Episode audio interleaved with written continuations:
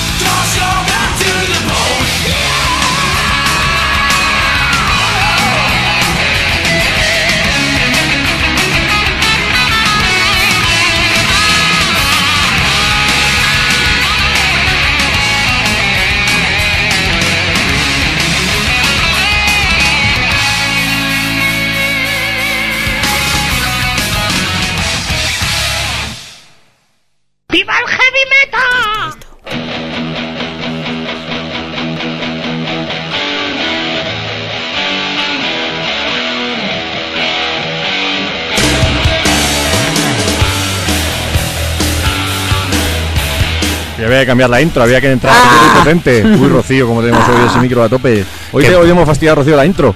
Pues sí, con lo que me gusta, buenas noches. Estabas a punto de arrancarte con el tradicional baile de principio de programa y te han cambiado ahí el, el guitarreo. Es un coitus interruptus. Oye, duro y potente, Banzai. Bueno, pero no es lo mismo. Ah, bueno, lo mismo, que no es diferente. Con el especial de hoy pegaba absolutamente 100% ese duro y potente. Y que hay que reconocer, antes de que digamos de qué va todo el rollo, que bueno, es verdad que Rocío es menos de heavy nacional que nosotros, ¿verdad? Es que vosotros sois mucho. Claro, claro. Claro, yo es que mis principios heavies en general son de heavy nacional. Y finales. Y finales, Bueno, hoy tenemos un especial muy interesante, ahora diremos un poquito el porqué y demás, pero nos apetecía repasar, ¿por qué no? Ahora diremos un poquito los porqués y los cómo, sobre todo, pues lo que ha sido la trayectoria del heavy metal nacional. Hay gente dirá, heavy metal, vamos a puntualizar, ¿no? Heavy metal de verdad. Es decir, de tachas de, con, B. de tachas, de cuero, tíos feos, mal encarados y música, pues eso, heavy metal, lo que si a nivel internacional hablamos de cuáles son los grupos heavies de verdad. Heavies, heavies. Los Judas, los Acep, bueno, los Maiden yo los pongo ahí un poquito con pinzas, pero bueno, vamos a incluirlos también. Los Wasp, los Twisted los Sister, no sé, los Axon, heavy metal. Esto es heavy metal, Warlock. Pues a nivel nacional, pues heavy metal, ¿qué es? Pues heavy metal. Pues eso, con J, con J y con B. Bueno, yo lo pongo con V, pero también nos vale. Bueno, entendemos lo que queremos decir, ¿no? Es un poquito esa idea surgió, pues, eh, cuando fuimos el otro día, hace un par de semanas, a, ya, tres semanas, fuimos a ver a Muro, ¿no? Ahí en la, en la Copérnico, y quizás viendo la banda te, te, aparecía esa idea en la cabeza lo primero, decir, hostia, esto es heavy metal, ¿no? Mm. Tanto a nivel de, sonido, de, de, escenografía, de imagen, de de, pintas, de, del rollo, el ambiente incluso, ¿verdad? actitud. Eso es el heavy metal, ¿no? Y muchas veces pues echamos de menos, sobre todo en los últimos tiempos, y en, esta, en este término de últimos tiempos incluyo los últimos 10 años, por decir algo, 10, 15 años, esa, esa actitud de verdad, esa imagen y ese rollo de, del heavy metal con el que hemos crecido, ¿no? Por supuesto, no vamos en este caso a, desmerecer, ni mucho menos, no es la intención del programa, que nadie nos malinterprete, a desmerecer otros estilos que también nos gustan y por supuesto también hemos hecho muchas veces y hemos, eh, hemos abogado muchísimo por las nuevas tendencias, por nuevas bandas, por, por nuevos estilos, etcétera, etcétera, ¿no? Pero de vez en cuando sí que es verdad que se echa de menos el, recuperar esa esencia de, de, lo que es el heavy metal de verdad, ¿no? Tanto en directo como, como en estudio incluso, ¿no? Y hoy pues nos surgía un poquito esa idea de decir, vamos a, recuperar un poquito, a rememorar, a recordar los grupos de, heavy metal de verdad de nuestro país, ¿no? Que además tanto y tanto marcaron. Es curioso porque el heavy español, así hablando muy en general, es inspirado completamente en el, en el británico, hablando de lo más tradicional, que al final es bueno donde surgió todo y por lo tanto es muy, muy, muy tradicional. Y bueno, pues es un rasgo distintivo que, que, tenemos aquí en nuestra, en nuestra música y entonces es muy fácil pues encontrar bandas que se adapten a esos sagrados parámetros del heavy metal. Sí, además en, España siempre hubo además una característica muy, muy importante para el heavy metal, ¿no? Por supuesto. De hecho que eh, emparentado 100%, como dice Pablo, con el heavy metal británico porque surgió igual. Es decir, en España el heavy metal eh, es, una, es una tendencia que, estaba muy arraigada a la, a la calle y, al, y, a los mensajes de las canciones. Es decir, si en Estados Unidos se cantaba la, la diversión, al eh, sexo, coches, rock and roll, etcétera, etcétera, chicas, etcétera, hombre, lo que tienen también, más que nosotros, tienen más motos y no más chicas que nosotros, las cosas como son. y, más, pasárselo bien, y más pasárselo bien que nosotros. Eso es, ¿no? Malaca podían eh, también. Ese punto más divertido y más de, de entretenimiento y nosotros aquí en nuestro país, pues digamos la tendencia más más obrera, si me entendéis lo que quiero decir, más, de, la calle y más de lucha y más de barrio, efectivamente, pues que, que, bueno, pues como era también el heavy metal en su momento en, en Gran Bretaña y también en, en Alemania, ¿verdad? Eso es, en, en Alemania es un poco la un poco la misma historia. las zonas más obreras de Alemania, el Ruhrpott, todo esto, que es la, pues, la zona minera tal, la mayoría de las bandas son de esa zona. Creator, Sodom, Hamburgo, por supuesto, también como quizá la ciudad más heavy de Alemania y del mundo, seguramente. También es un poco industrial. Eso es, y es un poco la misma, la misma historia. Igual que en Gran Bretaña estaba centralizado en Birmingham y luego, por supuesto, pues en los bajos fondos de, de Londres, pues, pues en España, aunque cada ciudad tuvo lógicamente su, su bueno, pues su, su parte importante, su banda heavy, sus grupos más o menos heavy, pero está claro que el heavy metal en España se, se centralizó muchísimo pues en la zona, bueno, pues en, los bajos fondos madrileños, por decirlo así, ¿no? En Vallecas, en Trevías, también por supuesto pues en, Hortaleza también hubo sus, cositas y, también pues por ejemplo en las zonas mineras, en este caso mineras industriales del País Vasco también, ¿verdad? Aunque ahí hubo más punk que, hemos comentado también otras veces y, que también pues incidiremos en otro momento. Pero bueno, también hubo su parte de heavy metal eh, callejero, ¿verdad? Eso es, hay un montón de bandas muy interesantes y de nuevo pues en el mismo caldo de cultivo, como bien, como bien decías, ¿no? Bueno, pues el caso es que todo esto surgía, como decimos, pues cuando estuvimos viendo a, viendo a Muro el otro día, ¿no? Y nos sorprendían dos cosas, ¿no? Por un lado, pues eso, el, decir, joder, esto es heavy metal, ¿no? Esto es como cuando vimos hace poquito a, bueno, hace poquito, cuando vemos a CEP en directo, cuando vemos a ciertos grupos que dices, joder, esto es, esto, vamos a ver a Saxon dentro de muy poquito, Saxon Nigel School, que, bueno, pues efectivamente esto es el heavy metal, ¿no? Entonces, luego te pueden gustar otros estilos, te pueden gustar otras bandas, de, vez en cuando un día estamos más hard rockeros, otro día estamos de metal extremo, otro día estamos de nuevas tendencias. lo que ha evolucionado, lo que es el el principio en lo que ha derivado el, heavy metal, pero el heavy metal es eso, el muro, es Judas Priest y más o menos tú miras fotos y en el fondo por ahí le andan las Además, yo hablando a título personal, cuando me gustan muchas otras cosas, pero cuando das en un, estás en un bolo de estos o te pinchas en tu casa un disco de esto y esto de verdad, de verdad, 100%, esto es lo que a mí me llega de verdad. Sí. Bueno, pues entonces pues vamos a hacer un pequeñito repaso recordatorio, pues eh, bueno, también pinchar bandas de bueno, pues de, este estilo que nos que nos gustan y creemos que son absolutamente representativas y nos apetecía hacerlo en dos, bueno, en, dos vértices o de dos maneras, ¿no? Por un lado, obviamente, pues las bandas clásicas, pioneras y absolutamente referencia del estilo, es imposible pensar en heavy metal en España y, reitero otra vez, ¿eh? heavy metal, es decir, por supuesto que el, power metal está muy bien, el rock and roll está de puta madre, el hard rock y en todos estilos tenemos bandas absolutamente excelentes, el thrash metal, pero nos queremos centrar en eso, en heavy metal. Con J y con B, para que nos entendáis.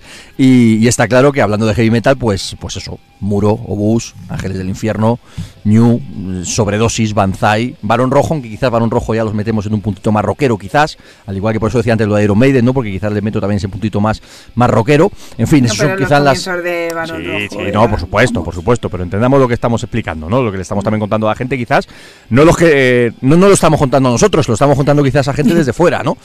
Y, bueno, pues aparte de todo ese tipo de bandas de primera línea, también hubo una segunda jornada de bandas también absolutamente clave, no sé, como desde Evo, Esparto, eh, yo qué sé. Sí, hay una... Pueden ocurrir un montón de los Thor, por ejemplo, que hablamos mm. antes del País Vasco hay una segunda división ahí que no llegaron, bueno, pues en términos de popularidad a, los de la primera, pero desde luego que hubo también un, montonazo de ellos. Bueno, y aparte de esa, pues como decíamos, dos tendencias, ¿no? Dos, dos vértices. Bandas pioneras, clásicas, absolutamente imprescindibles. Y por otro lado, los grupos, pues que han mantenido la, la llama, si me permitís la broma, ¿no? Que han mantenido la llama y que han seguido, pues, tanto en los 90 como sobre todo después en el año 2000. Por un lado, los que, bueno, pues los que fueron grandes, los que han sido grandes, desde unos Saratoga, Lujuria, no sé, bandas que, que realmente han llegado a la, a la, primera línea. Y luego grupos que desde ese punto un poquito más underground pues han mantenido el heavy metal clásico y 100% tradicional, que ahora mismo sobre todo es bastante más difícil encontrar grupos de heavy metal clásico, ¿no? Y nos encontramos con nombres como Oker, como Hitten, como Iron Cortain, como Predicador hace poquito, por ejemplo, no sé, un montón de bandas que, que bueno, Wild, Steel Horse, aunque ya son dos bandas que estén desaparecidas, pero que los últimos años han sido también importantes, Leatherheart, yo qué sé, varios grupos que, que han mantenido ese, ese espectro que nosotros consideramos de heavy clásico y que nos parece también importante remarcarlo, ¿no? Nos gusta, además. Nos para que no se me olviden dentro de las bandas es verdad, además de las bandas de canas de, de, todo esto y de las más fieles al, a, a, sus raíces y a su propio, a su propio estilo. Es una pena también porque sí, ya casi hay veces que te es como cuando estuvimos viendo las licis hace poco, que te sorprendes un poco y dices, hombre, estoy aquí, igual que pasó el día de muro, ¿no? Estoy aquí en joder, un concierto de heavy, heavy, otra vez. está chulo. Lo que pasa es que, bueno, está chulo y un poco vacío a veces también. Sí, no, y quizás lo vemos hasta un poquito fuera de lugar, como hasta obsoleto de vez en cuando, ¿no? Que, que no lo digo en este caso de manera negativa, ¿no? No, no, no voy por ese lado. Pero es verdad que se ve hasta raro, ¿no? De repente en 2016 un concierto de heavy metal. Sí, además verlo tanto en la verlo en, el escenario, en la puesta en escena, es bueno, es como cambio, yo creo que es también la, como dicen en, política, es la herencia recibida. En los 90 se llevó tanta caña, de, oh, esto está pasado de moda, oh, no hagas esto, oh, no te pongas pintas, oh, esto de este tipo de, pues, no uses el palmute cuando toques la guitarra de esta manera porque es que ya no puede ser ahora tal, la afinación más aguda tampoco, ni todas esas cosas se han llevado tantísima cera que bueno pues que está lo empujaron para abajo para abajo para abajo y ha llegado al underground.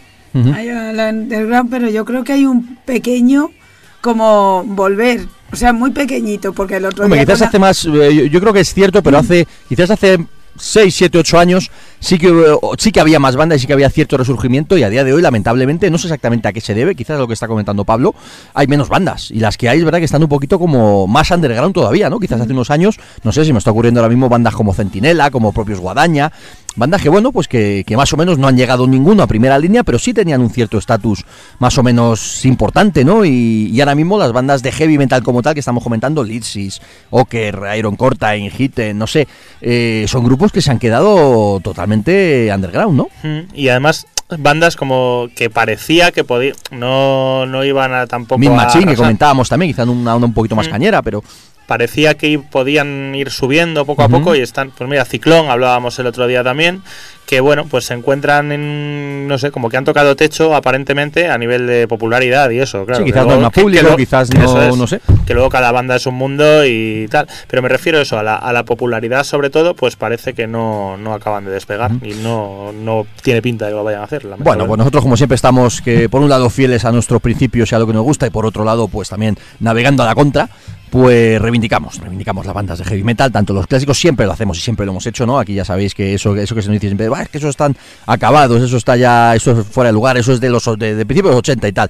No, nosotros seguiremos reivindicando a, nuestros grandes clásicos, a nuestro Muro, a nuestros Obus, a nuestro New, a nuestro Panzer, a nuestro Banzai, etcétera, etcétera, y también seguiremos reivindicando, además con, con mucho más, con una sonrisa bien grande, ¿no? Cuando salen bandas nuevas de heavy metal puro y duro, pues aquí siempre tendemos a, bueno, pues a uparles lo que podemos, apoyarles y a, y a bueno, intentar destacarlos también sobre otros estilos tan sencillo como que es lo que nos gusta.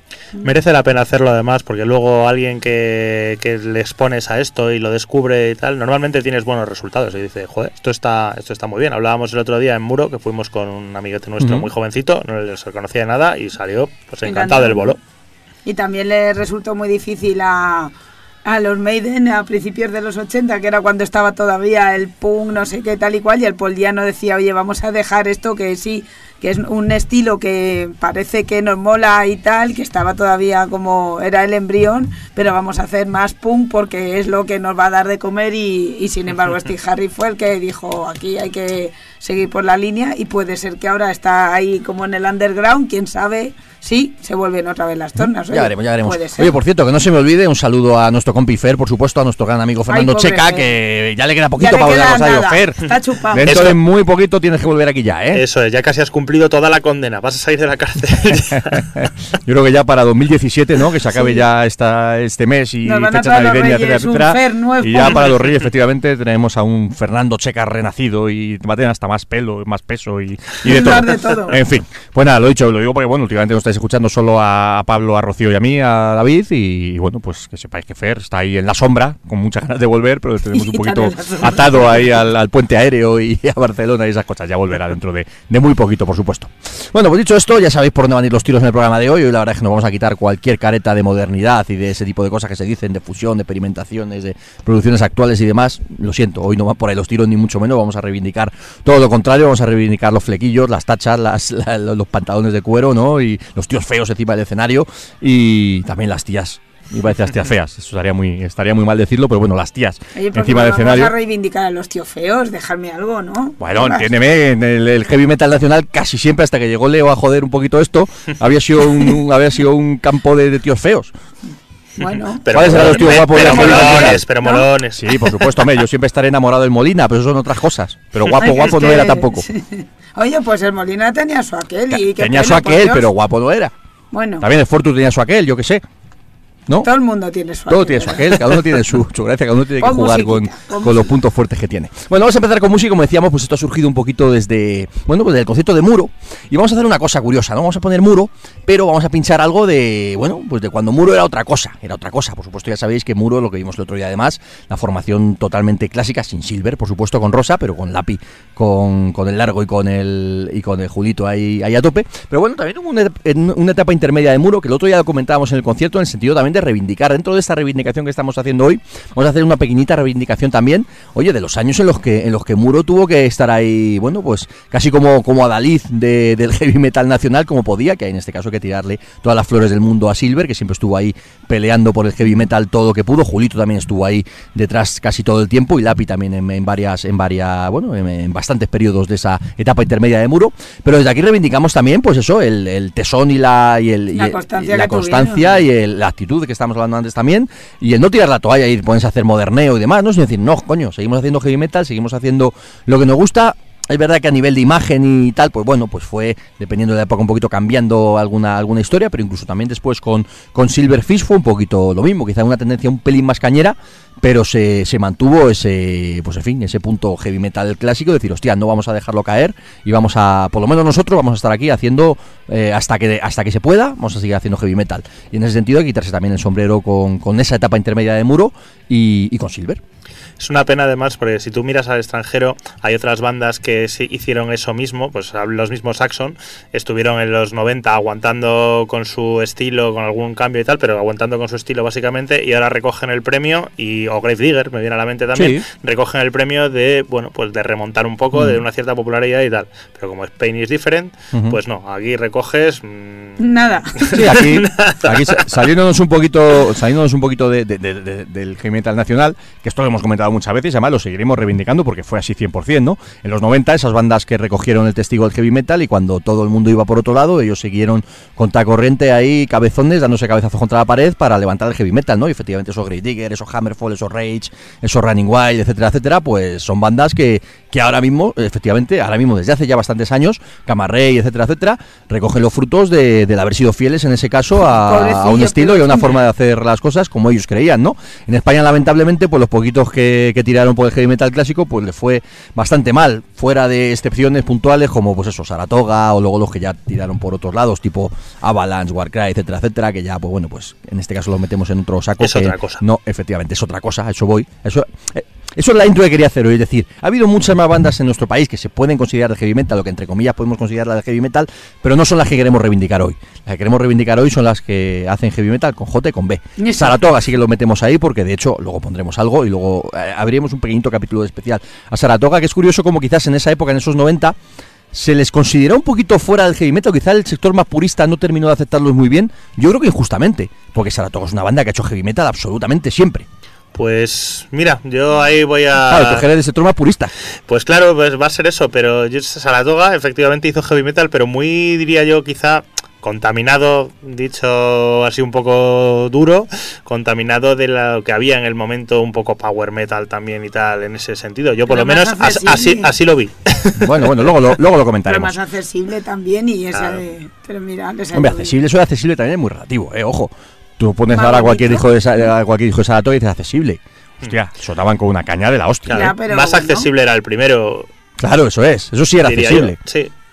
Y aún así, pues para mí era más heavy con J. Bueno, sería una forma de interpretarlo. En fin, vamos a brindar por todo esto. Vamos a. Además, nos decía Fer a- que, que nos ponemos aquí a rajar y no, y no hemos brindado no- todavía ni no nada. Así podemos que vamos a. Madre mía. No digo lo que están brindando Pablo y Rocío, porque madre Joder, Pero mía. la culpa la tiene el heavy metal, por nunca mejor. Madre mía, sí, pues Rocío viene casi empalmada, como quien dice, ¿no? Empalmada de, de Pero tú no has visto heavy metal con J y con B, tú has visto ahí metal visto extremo metal otra durísimo.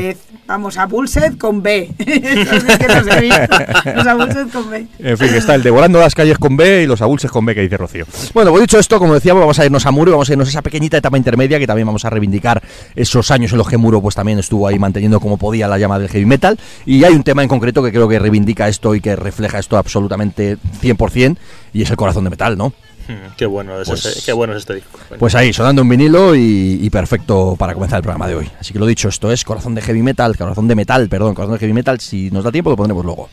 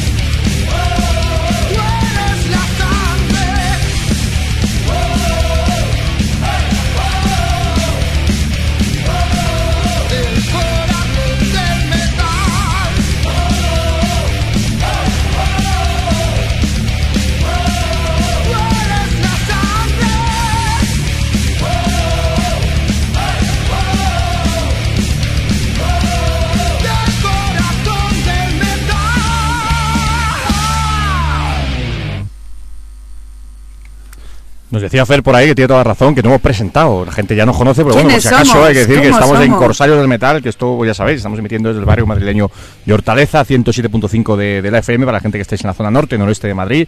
El resto lo escucháis a través de internet, a través de la página de la, de la emisora, www.radioenlace.org, a través de la página de Corsarios, www.corsariosdelmetal.com, a través de la- nuestra página web, ¿no? De Red Hard and Heavy, www.redhardnheavy.com. Y, y bueno, pues nada, ya sabéis, todos los domingos de 10 a 12 de la noche, poquito de heavy metal, de rock and roll, de thrash, de, de caña, de, de todo, de hard rock y hoy de heavy metal con J con B. Es que nos hemos emocionado con el tema. Eso, eso Joder, ha nos sido. Por eso, por eso nos hemos pasado de frenada ni, present- ni presentar ni nada. Ha sido como vamos rápido para poner más temas todavía, ¿no? Eso es. En fin. Bueno, pues estamos poniendo un poquito de, de muro ahí en el año 2000, 2000 y poco, ¿no? Ahí, pues, eh, pues eso, de tú eres la sangre del corazón de metal. A mí este tema además siempre me puso las pilas de puta madre, ¿no? Y es una letra más súper reivindicativa y, en fin, que, que siempre me gustó muchísimo. Pero bueno, estábamos hablando al principio, ¿no? De, de- de los pioneros, ¿no? De, de los principios de lo que fue el heavy metal en España y, pues, sobre todo de Udor, ¿no? De, aquellos primeros, de aquellas primeras bandas de la New Wave y demás de, del heavy metal eh, británico. Y está claro que, que si hubo una banda, aparte de Muro, si hubo una banda representativa del heavy metal en España. Bueno, hubo dos quizá para, para mí, ¿no? Que de hecho vamos a poner las dos. Vamos a irnos a unos Obús y a unos Ángeles del Infierno, ¿no? Está claro que primero en España, pues las dos bandas grandes fueron Obús y Barón Rojo, ¿no? Ya hemos explicado antes que Barón Rojo, por supuesto que les consideramos una banda de heavy metal, ¿no? Pero entendernos en, la tesitura que estamos hoy. Es una banda de heavy metal, pero más abierta, con más raíces rockeras, con más cosas, ¿no? Quizás, por supuesto que, que Barón es una banda con un montonazo de canciones de heavy metal, pero si tenemos que elegir a un grupo heavy como tal, son Obús. Y Sí. Macarra. Eso, a eso Y me macarra. refiero, ¿no? Eso es callejero, macarra, duro, divertido. Reivindicando más también, además, en, Callejero. en- en las letras, ese, es, es- ese tipo de. Pues eso, es, es su, propio, su propio estilo, ¿no? Del de cadenas, cuero y maca, super macarrismo total es. desde el primer disco. Es curioso, voy a ser un poquito malo si me permitís, ¿no? Y voy a coger unas palabras de Serpa. Lo ha dicho Serpa, no yo, ¿eh? Yo también lo pienso, pero lo ha dicho Serpa. Que los hermanos eran unos niños pijos y los obús eran unos, eran tíos de la calle tirados de entrevías.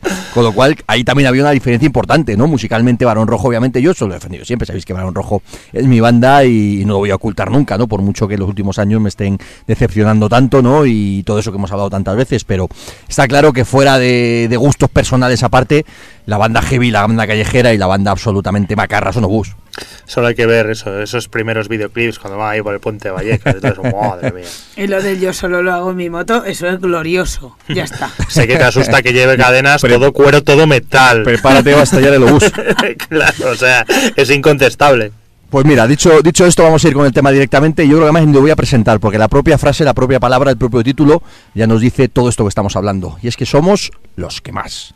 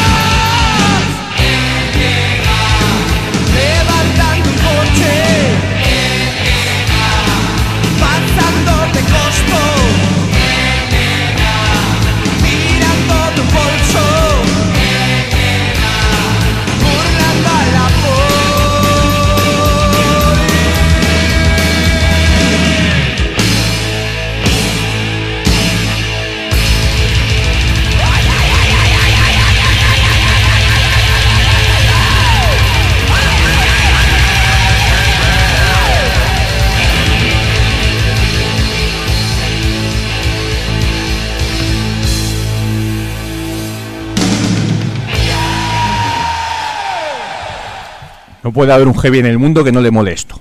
Pues no. Y que no cante el que más ahí a voz en Yo grito, to- ¿verdad? todavía me acuerdo el día que me compré el cassette, me lo puse en el Wallman y oyéndolo. Vamos, que me parecía una canción maravillosa y además pensando eso de, pero la letra cada vez que iba avanzando, no puede ser más macarra. ¿eh? Es ¿no? increíble. Es, es el, el- el- el- el tema Dalí del macarrismo, ¿no? Y, de hecho, yo recuerdo la, la de veces que habremos macarreado precisamente esta canción en el, canci- en el canciller. Bueno, en el canciller a última hora, sino en el Excalibur. Nosotros somos Rocío en el canciller y nosotros Rocío Fer No, en el no, y canciller. en el Excalibur y también es macarreado. ¿eh? que a mí no se es. me ha pasado todavía, como dicen todos esos de, ah, pero todavía existe el varón rojo, ah, todavía existe Nobus. Los, Ah, los que antes eran heavy. ¿sí? ese, ese, los que tienen el Made in Japan de Deep Purple, ese famoso que tiene todo el mundo en el rastro. Madre mía. madre Bueno, pues hablamos de macarrería. Por un lado, pues estamos en este caso en entrevías. Hablamos de, de Obús, la eterna lucha entre Varón Rojo y Obús. Por supuesto, a nosotros nos gustan los dos, pero en el programa de hoy o en lo que estamos comentando, pues hay que elegir a Obús, por supuesto. Y luego, por otro lado, a nivel de, de banda de heavy metal nacional, en este caso, bueno, pues como todo hay, hay opiniones y se puede elegir una u otra, el por qué, no sé, a mí me gusta más esto o lo otro. Pero si hablamos de heavy metal, está claro que Ángeles del Infierno tiene que estar sí o sí, ¿no? A nivel de banda de heavy metal en España, ha habido pocas bandas tan heavy como Ángeles del Infierno. Son los Judas españoles, Claro. siempre lo he dicho, vamos. Yo sea. Que aparte- de Donosti. Hmm, Aparte de, aparte de gustos, analizándolo pues eso de la manera más objetiva posible, puede que sea la banda más, más, más heavy. mm, Pues eso, tomando Sí, más como- netamente heavy que en nuestro es. país. Su sonido, su estética, la voz de, de Gallardo, Gallardo. por supuesto, es pues eso, es la, la banda heavy definitiva. Ujú. Bueno, dentro de la discografía de Ángeles del Infierno, por supuesto, podríamos hablar largo y tendido, pero bueno, tal como estamos en el programa de hoy, en el, en el especial Heavy Metal con J con B, está claro que, que, bueno, pues dos de los discos más heavies que ha habido en este país y que habrá absolutamente nunca, ¿no? Son sin duda El Pacto con el Diablo y El Diabólica. De hecho, hay pocos discos más heavies en España que esos. Y seguramente nunca los ha- no, nunca los vuelvo a ver, ¿no? No. Oye, hay que ser positivos. y nunca No, bueno, pero esto, esto, porque también son discos eh, se- eh, seña de, sus tiemp- de su tiempo, ¿no? Eran, eran discos que en ese momento, año 84, 84, 85, 83, eh, bueno, pues eh, la estética, la imagen, el sonido, lo que se decía en las canciones, lo que Era una época. lo que ¿verdad? generaba las canciones, la situación político, social, cultural, etcétera, etcétera, pues bueno, pues daba pie a esto. Lamentablemente, pues ya no se va a volver a repetir. Será de otra manera, se dará pie a otro tipo de bandas, de discos, de canciones, pero como esto no se va a volver a repetir. Es como dices, hay un en este este tipo de discos hay un algo intangible y, y, bueno, me, puedo hablar de Ángeles de Infierno o puedo hablar casi de, cualquier banda. De hecho, me, me encantaría me encantaría pues eso, lamentablemente el heavy español en proporción a otros sitios tal hay poco, realmente hay, hay muy muy pocas bandas, ¿no? Me encantaría descubrir, o sea, me encantaría descubrir alguna más que no que no conociera, que bueno, algo algo habrá por algo habrá por ahí, pero cuando das con un descubrimiento de, de eso de una de una banda que no habías oído, dices, joder, es que no hay hay algo intangible ahí que no se puede imitar ahora, por lo que sea, por quizá por el sonido mm, chicharrero que tienen los discos, porque no son la- muchos no tienen la mejor producción. Quizás sea por la mm, poca habilidad o la justa habilidad que tenían muchos de los músicos. Pero, o bueno, o simplemente por la, por la actitud y la manera de transmitir, pero ahora no, en la mayoría de los casos no se consigue, no se consigue hacer eso. Es verdad. Hay que, hay, que decir, por supuesto, que además que no se nos olvide, y en este caso nos acordamos de nuestro amigo Fer, pero no de Fernando Seca, sino nuestro amigo Fernando Galicia, que dentro de pocos meses se, se editará esa, esa tesis doctoral centrada en el heavy metal español. Que, que ahí se analiza, bueno, ya acordaros cuando lo tuvimos aquí, analizamos muchas cosas de lo que fue su tesis doc- doctoral y lo que va a ser ese, ese próximo libro sobre, pues bueno, pues una, va a ser un, un manual, un tratado sobre el heavy metal nacional, hablando de un montón de cosas, en este caso eh, ma- ma- más abierto, quiero decir, no solo heavy metal nacional con J con B, sino pues analizando también los, los pioneros, los principios, los porqués, el hacia dónde derivó una cosa y otra, pero está bastante centrada en el heavy nacional como tal, ¿no? un poquito lo que estamos comentando hoy. Y va a ser muy interesante pues meternos de lleno cuando ya salga ese, ese libro, pues, pues bueno, para analizar precisamente este tipo de cosas que estamos hablando, los porqués, los cómo, la tesitura mm, sociopolítica, económica, etcétera, etcétera, cómo influyó todo esto en que este tipo de bandas fueran así, sonaran así, decían, dijeran este tipo de cosas y en fin, pues os emplazamos a que dentro de algunos meses, pues cuando salga a la luz este, este libro basado en la tesis doctoral de nuestro amigo Fernando Galicia, pues que lo devoremos porque va a ser absolutamente muy interesante, ¿no? Va a ser absolutamente clave, rompedor, bueno, rompedor no, pero muy interesante para, para descubrir todo este tipo de cosas que estamos hablando hoy y para aprender muchísimas cosas. Los que, por un lado, para recordar los que ya sabemos lo que se está contando en el libro, siempre, por supuesto, aprenderemos más cosas, pero sobre todo para los que no sepáis exactamente por qué el heavy español, el heavy nacional fue tan especial y tan particular, pues en ese libro se van a contar muchísimas, muchísimas cosas, se van a explicar muchísimas historias para entender, para comprender, pues por qué el heavy metal nacional fue, ha sido o es tan importante y sobre todo tan particular y tan especial. Bueno, dicho esto, vamos a Ángeles del Infierno, ¿no? Y como decíamos, pues sobre todo sus dos primeros discos, aunque luego discos posteriores nos, nos gustan mucho, pero los discos heavy de Ángeles del Infierno, pues son sobre todo los, los dos primeros, ¿no? El Pacto con el Diablo y el Diabólica. Y sobre todo el primero, ¿no? El primer disco que fue ese, efectivamente, ¿no? Ese, ese disco de Judas Priest en español, ¿no? Con esa imagen, con esa voz de Juan Gallardo, con esos temas absolutamente heavy que no se pueden definir de otra manera. Se y, puede y bueno, pues eh, escuchar este disco es, es pues eso, pues que te crezca el pelo de repente, que, te, que, que, que tú, la cazadora lo que lleve se ponga, se, se ponga de te sacan tachas hasta en los nudillos, en fin, es imposible no volverse heavy escuchando este, este disco, ¿no? Y bueno, pues todo el mundo conoce ese Maldito sea tu nombre, o en fin, pues todos los clásicos, el Sombras en la Oscuridad, etcétera, etcétera. Pero a mí me gusta mucho el, el tema que abría la cara B, que es el principio del fin, que también es un tema súper heavy, ¿no? Hmm. Mira, hace hablando de ángeles también y un poco tam- cuando yo conocí a, a Carlos, a nuestro amigo el macarrón, precisamente lo que intentamos o lo que él estaba intentando montar y, y contó conmigo y fue fenomenal, fue hacer una banda un poco de este rollo y hacíamos el, el sombras en la hacíamos el sombras en la oscuridad aparte de nuestros nuestros propios temas, así era uno de los espejos en los que O sea, nos que hacéis un tributo. Stop tributos. A ver. que te hemos pillado.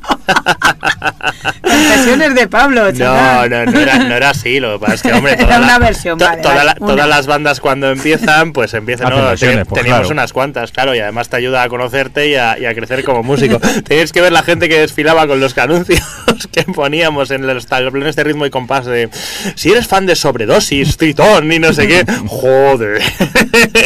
Y Ángeles del Infierno, por supuesto. Claro que sí. Pues lo dicho, como bien decía Pablo, esto es el principio del fin, en vinilo, por supuesto.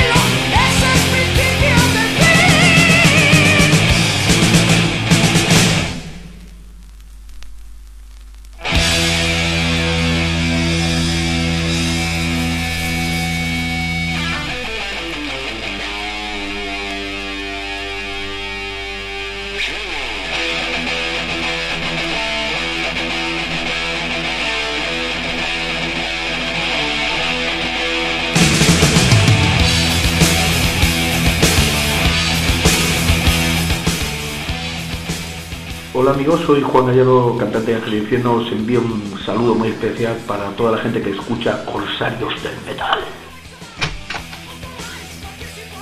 Pues ahí estaba el saludo de Juan Tenía Gallardo. que haber dicho corsarios del metal, ¿verdad? Sí, o, de, o, en fin, mis carnales del metal o algo de eso. En fin. Bueno, vamos a seguir adelante. Después de haber puesto Bush y poner Ángeles del Infierno, seguimos un poquito en el repaso rápido para que nos dé tiempo luego a poner bandas más, más actuales. Y bueno, pues está claro también que si hablamos de bandas de heavy metal, re- remarcamos en este caso otra vez la J y la, y la B, heavy metal nacional, heavy metal clásico. Está claro que no nos podemos olvidar también de otra de las bandas que fue absolutamente clave y totalmente reivindicativa y referencia absoluta del estilo, como son Santa. Otro de las. Además con ese matiz, ¿verdad? De, de tener cantante femenina. Claro, otra, otra de las bandas. Es que es lo que decíamos antes, y lo hablaba yo este verano con, con un amigo que además nos está escuchando, con uno de mis amigos de Santander, me estaba mandando aquí un WhatsApp, mi amigo Pedro. Lo decíamos después del concierto de Scorpions, que estábamos ahí paralizados en el pabellón ese de Baracaldo, en el parking, y no había quien saliera de ahí. De, teníamos, como buenos macarrillas de provincia en este caso, estábamos en su SEAT Ibiza con los Santa toda polla, diciendo qué pocas bandas de heavy tan heavy hay en, aquí, ¿verdad? Es verdad, es verdad. Y es que es así, es que es así. Santa es una, Santa es una de ellas. Incluso en su disco más melódico, por así decirlo, hay auténticos trayazos de heavy. ¿no? Es curioso con esto, mira, además quería, quería, quería enlazar también con otra idea, como os decía antes de Saratoga, ¿no? Es curioso como como siempre decimos, los gustos ya son aparte, ¿no? Pero la realidad es que si hablamos de heavy metal en este país, es imposible obviar a Jerónimo Ramiro. Es que sin Jero no hubiera habido heavy metal en este país. Es decir, desde los. eh, gracias a Jero, el Fuego de New fue un disco super heavy. Después, Jero hizo eh, Santa. Ahora comentamos los principios de Santa, que también tiene que ver con lo que voy a poner ahora, ¿no? Con lo que quiero comentar. Pero por hacer una visión genérica, Jero, a su vez, hizo, hizo Santa. Después de Santa, bueno, años después, etcétera, etcétera y tal, eh, Jero creó Saratoga. Ent- tuvo también, aunque no tiene, estuvo en Panzer, de, muy Bueno, sí, sí, fugazmente. pero bueno, por hablar un pero poquito ta- así en pero también, genérico, efectivamente. Luego hizo Santelmo, que luego Santelmo funcionaría mejor o peor, muy bien al principio, pero quiero decir que el, el heavy metal en España, de alguna manera, ha pasado por las manos de, de Jero, ¿no? O sea, Jero ha hecho pues algunas de las canciones de las bandas y de la música más heavy que se ha hecho en este país, ¿no? Y de hecho lo sigue haciendo. además, es eso, que, que El lo último- sigo haciendo y el, sigue el y último sigue. disco de Saratoga, igual, gustos aparte, hay pocos discos más heavy en los últimos años que el disco de Saratoga, el último disco de Saratoga. Además, en sus temas, claro, contextualizando con, con los primeros 80, pero son, son también de las canciones que el heavy español es muy rockerillo, por así decirlo, pero son de las que dejan atrás ese rollo rock Sí, para ser verdad. netamente, los riffs, etcétera, netamente heavies. Netamente heavy. Es verdad, es verdad. Bueno, pues esto eh, con lo que a lo que iba. De hecho, hoy, hoy me apetecía cerrar el programa con Santa, con, por algo que luego comentaremos, ¿no? Pero sí que me apetece reivindicar en este caso la, la figura de Azucena, ¿no? Como estábamos diciendo, pues fue la primera cantante de heavy metal en este país y de hecho no ha vuelto una cantante tan heavy como Azucena, ¿no? Podemos acordarnos ahora mismo pues de gente como la, la China, como Glory de Guadaña, cantantes absolutamente excelentes, ¿no? Por supuesto, Leonor Marchesi después de, Azucena, aunque era una cantante de, otro estilo, cantante luego más de rock and roll como Gaby de Val o lo que sea, pero a nivel de heavy metal no ha habido ni habrá una cantante tan heavy como Azucena, ¿no? A nivel vocal, a nivel de imagen, a nivel de actitud, a nivel de macarrería. Era eso, la, la, la- la imagen de, de, de cantante de heavy metal. ¿no? Y, si, y si me permitís la broma, que nadie me diga, no, este es un machista y tal. El heavy metal estaba hecho de tíos feos Sí. y tías feas. es decir, Azucena. Azucena era una tía fea, pero una tía macarra, pero vamos. Sí, y cómo debía ser, yo claro, nunca la vi en directo, ¿no? Pero es que tú ves los vídeos esos que Sí, están sí, sí, grabados sí. en el 1, Uh. 2, 3 y te tra- hasta hasta pues eso, con la lejanía del tiempo de verlo en un VHS o verlo en el YouTube o verlo lo que sea y cómo transmite en Lo que debía en ser esa escena, tía encima del Joder. Bueno, pues a lo que voy con todo esto, que luego pondremos Santa para cerrar, ¿no? Es que quería reivindicar eh, también, pues, eh, lo que fue, bueno, pues la, pequeñita carrera en solitario de Azucena, posterior a Santa, pues lógicamente en este, ya sean grupos grandes como pequeños, y entre comillas entenderme los grupos pequeños, pero en España los grupos no han sido gigantes, lamentablemente, pero la lucha de egos al final funciona exactamente igual en Iron Maiden que en Santa, ¿no? Y Sí. está claro que, que el, de- peor el ego de Jero y el ego de Azucena, pues, Pueblo pues pequeño, chocaron, infier- ¿verdad? pueblo pequeño, infierno grande. Eh, eh, efectivamente, ¿no? Con lo cual, en, en su momento me imagino que sería aquello de ver quién tiene los huevos más gordos y, y bueno, pues Azucena dijo, mira, ahí, ahí te quedas y me voy yo a otra. ¿Quieres tú hacer Auri, quieres hacer tal? Pues venga, ahí te quedas que yo me voy a hacer otras cosas. Lamentablemente Azucena, sobre todo en el, en el que fue el primer disco en, en solitario Azucena, pues se dejó, no sé si, si mal aconsejar o cómo fue exactamente la historia para sacar ese disco tan, tan malo, no es, no, no es, no es la palabra quizás, pero tan, tan peculiar. tan, Diferente. tan flojito, tan ahorrero precisamente, Mm. ¿no? Y no funcionó absolutamente nada. Pero en el segundo disco sí que ya encontramos, a, en el segundo disco en solitario Azucena, sí que encontramos esa vena heavy metalera absolutamente 100%. De hecho, el disco se llama Liberación. Que tiene bastante que ver seguramente con, con, lo que, con lo que fue la realidad de este trabajo y encontramos un disco absolutamente heavy, de nuevo reencontrándonos con la Azucena más, pues eso, más macarra, más con una actitud tremenda, con una voz alucinante y con unos temas acojonantes, ¿no? Yo he estado esta semana escuchando de casualidad este Liberación y digo, hostia, ¿cómo este disco se quedó ahí? Porque fue un disco más que, que fue muy, muy infravalorado y a su vez mmm, como muy poco conocido también. Hmm. Es un disco, yo creo que la, la sombra del, del si hubiera si hubiera el orden hubiera sido inverso, eh, estaríamos hablando de, de, de, otra cosa. Además es un disco que creo que supuso la quiebra de la compañía que lo sacó, incluso uh -huh. la propia Azucena tuvo que medio financiarlo, me suena que fue la historia uh -huh. así. Y bueno, por eso no tuvo continuidad. Luego también tenía un baile de músicos tremendo, que hombre, que lo hacían no era lo mismo que estar en Santa, que al final estaban los músicos de primerísimo nivel y uh -huh. no y no hablo de técnicas, sino de fama, ¿no? Sí. Luego, bueno, pues tiró de la gente de Polvo Mágico, ganaron un Villa de Madrid, bueno, de, de Manolo Maestre de, de, Cráneo, que estuvo uh -huh. por aquí también, que bien, pero que no era, no era exactamente lo mismo. Aún así, el disco, como, como dices, es, es tremendo. Me encanta también, además, que tiene un rollo provocador, sí. sexual, Gamberro. pero sin caer en, no sé, en lo que quizá, pues en el chiste, ¿no? Sino que uh -huh. es realmente, tiene, tiene ahí filo, tiene, tiene pegada. Sí, sí, sí, sí. Bueno, pues hay un tema en este, en este disco, que además es, eh, es por lo que lo quería poner, además, que es una curiosidad. Y yo además lo he descubierto esta semana, fíjate, no lo sabía. Hay un tema que se llama Salvaje y Cruel, que lo vamos a poner ahora, que el tema es el primer el tema de Santa. Es decir, este tema viene de la primera, de la primera ah. maqueta de Santa.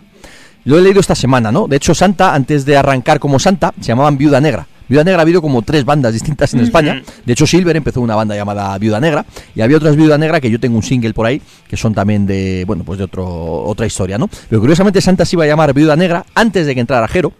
Y, y, estaba formado por Juan Luis Serrano y Fernando Sánchez. Eso es, los sí, no, no, sab, no, sabía qué temas, sabía que habían estado ahí, incluso produjeron el primer disco también uh -huh. y, eh, y, compusieron algún algún tema, pero no sabía que Salvaje uh -huh. y Cruel había pues dado toda esta Fer vuelta. Fernando. Sánchez y Juan Luis Serrano eh, reclutaron a Jero para, para, para, hacer esta banda, que inicialmente se llamó Vida Negra, poquito eh, poco después ya cambió el nombre a Santa y, y, se grabó una primera maqueta, un primer, no sé si, un EP, no era un EP todavía, una primera maqueta, digamos, con dos temas que lo grabó Chapa Discos uh -huh. y, y bueno, pues contenía entre uno de esos dos temas era este salvaje y cruel que se quedó ahí. Luego ya cuando Juan Luis y, y, Fernando se marcharon a, para hacer obús y demás, pues se quedaron ahí. Jero ya tiró con Santa con otros músicos y ya tiró adelante con otros, con otros temas. Y este Salvaje y Cruel, que me imagino que sería un tema de Azucena, pues se quedó ahí muerto de risa hasta que salió en este Liberación, ¿no?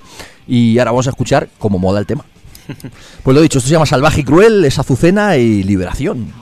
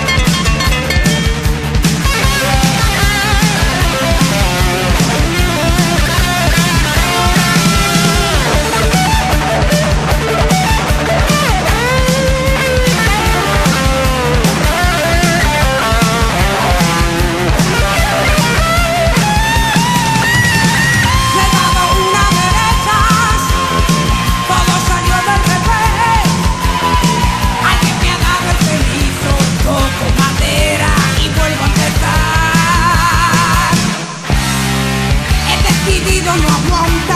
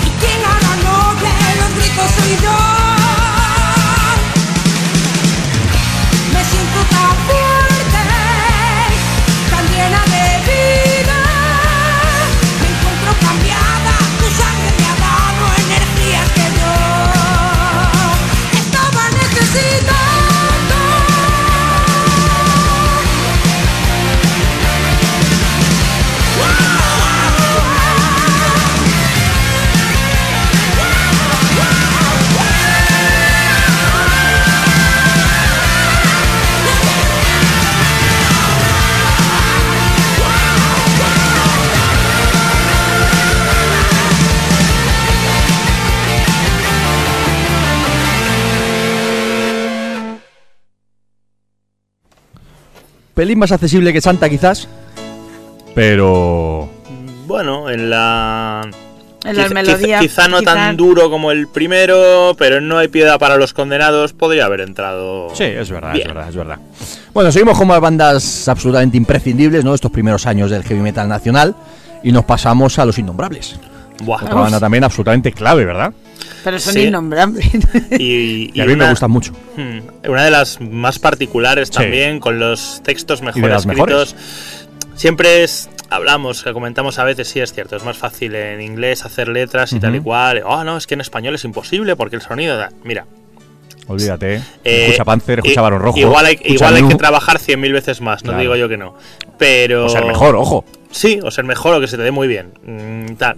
Pero se puede hacer y discos como eso, como los de Panzer, como los de New, como los de Barón Rojo, demuestran que en español se pueden hacer unas letras iguales, mejores, que suenen así de bien y ser, bueno, y ser fantásticos. Tenemos pendiente, además ya lo tenemos hablado con él, eh, un día traer aquí a Carlos Pina. Ya te- la verdad es que tenemos ya la temporada 2016-2017 está cargadísima. Está tenemos, ya- cubierta, sí. tenemos ahí, tenemos pendiente traer a Predicador, tenemos, tenemos a Dunedain, tenemos al Molina. Mm. Ojito al tema, luego lo cuento. Bueno, bueno. Tenemos a Narci ahí pendiente con el tema de Júpiter. Tenemos a, al señor Pina. Nada, necesitamos un programa diario y un y el- y eso, y- Un sueldo diario, sueldo. y, ya, y ya Para está. dejar nuestros trabajos y dedicarnos a la radio, Eso es. profesional. Ya está, está hecho. Queremos Rock Heavy Metal FM. Claro, se- se- sería un éxito arrasador. Eh, Sería magnífico, pero. En fin, bueno, pues vamos a pinchar un poquito de Panzer, vamos a ir a uno de sus discos también. Yo creo que también de los mejores, con diferencia, ¿no? Quizás los cinco discos de Panzer para mí son, no sé si igual de buenos, pero son muy buenos los cinco. Quizás un poquito como Balón Rojo, ¿no? Que son, todos son buenos. Hay unos Yo un poquito mejor, podré- un poquito peor. Podría decir que Caballeros de Sangre es mi disco español. Bueno, y de- de- yo no hago distinción entre español y tal. Es de mis discos preferidos. Y si hacemos ya la, sub- la subdivisión heavy español, es mi disco preferido. Sí, uno de los discos además que tiene las, de las mejores canciones de Panzer y tiene temas absolutamente, en fin, el, el Volverás Desertor, el Fuego Prohibido, que es uno de Esa- los temas, el Rapsodia un desconocido a dos partes, la propia Caballeros de Sangre, pff, La Cuervos Negros, esa crítica a la iglesia la tremenda. parte un poco la- las dos caras, ¿no? La cara ángeles, la cara demonios, que tiene Ujú. pues más rollo de ocultismo también. Está la portada, aunque sea bueno, pues está dibujada de aquella manera, pero también tiene su tiene su rollo con los distintos, por eso con la especie de mago esqueleto, el caballero o tal. Bueno, pues tiene pues tiene rollo, tiene mucho mucho rollo. Es una pena, bueno, pues eso, que Panzer pararan de aquella manera. Mira, yo puedo decir que Y los hemos visto después varias veces y nos han gustado, ¿eh? jo, un montón. Y yo que no les he visto, tío. Un montón. Son de ¿A tu esas bandas que, que se te escapan.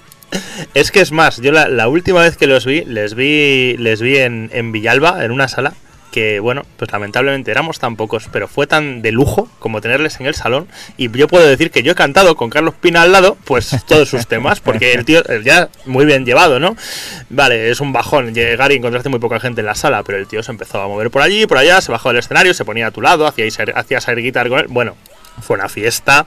Pero una fiesta y además con la banda a muy buen nivel. él Yo los vi muy bien. en, en Fuenlabrada, en, en- ¿Cómo se llama la sala esta de Fuenlabrada? El, ay, El no me acuerdo Grito. mismo, el grito, efectivamente. Y, joder, no estábamos demasiados tampoco, a lo mejor estaríamos 100 o por ahí, con Elena y con el Macarrón, y me acuerdo que fue un conciertazo de la hostia.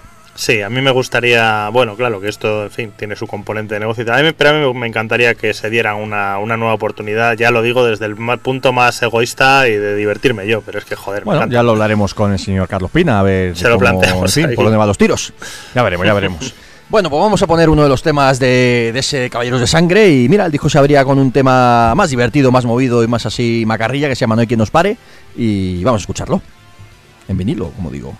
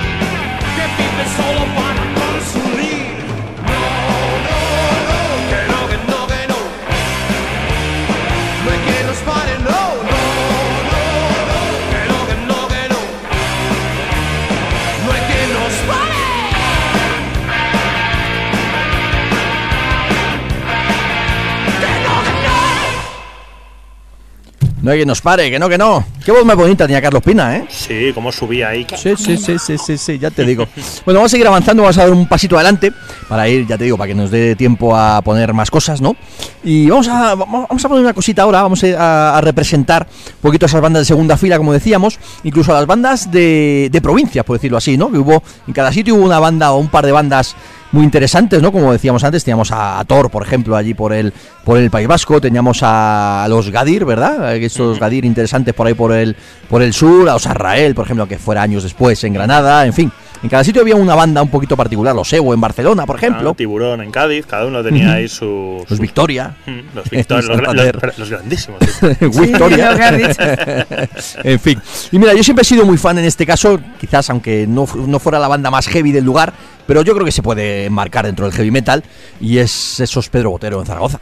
Sí, sin duda. O sea, sobre todo especialmente los dos primeros trabajos son innegablemente. Sí, innegablemente luego ya se pasaron a una onda un poquito más, más jarroquera, más melódica, que a mí también me han gustado siempre mucho. Y de hecho, el último disco, el 1750, quizás sí que recupera ese puntito un poquito más heavy, ¿no? Mm, Tiene un poco de todas las es. de todas las épocas. Tiene pues eso, el rollo más ahorero del final, pero también tiene temas muy muy heavy. Está muy bien.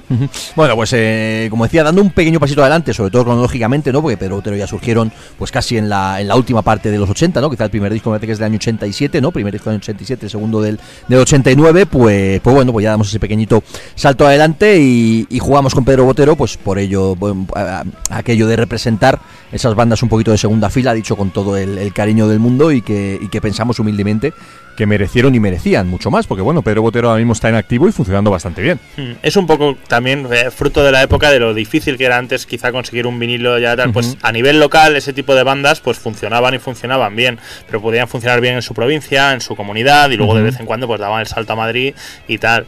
Claro, con el tiempo y eso, pues la fama que pudieran tener no la consiguieron con los medios actuales, quizá que todas las bandas, da igual de donde sean, que tienes el mismo acceso a ellas, porque puedes hacer tus pedidos por internet, escucharlas, tal, no sé qué, pues habrían tenido quizá mejor suerte.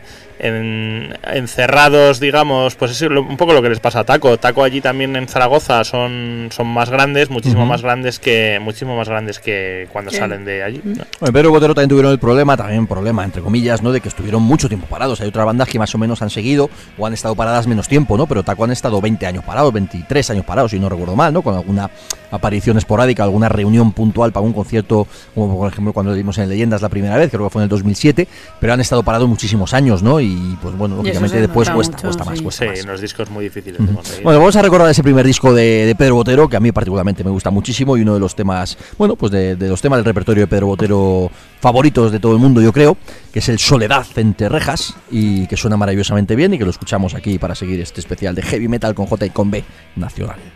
Vas girando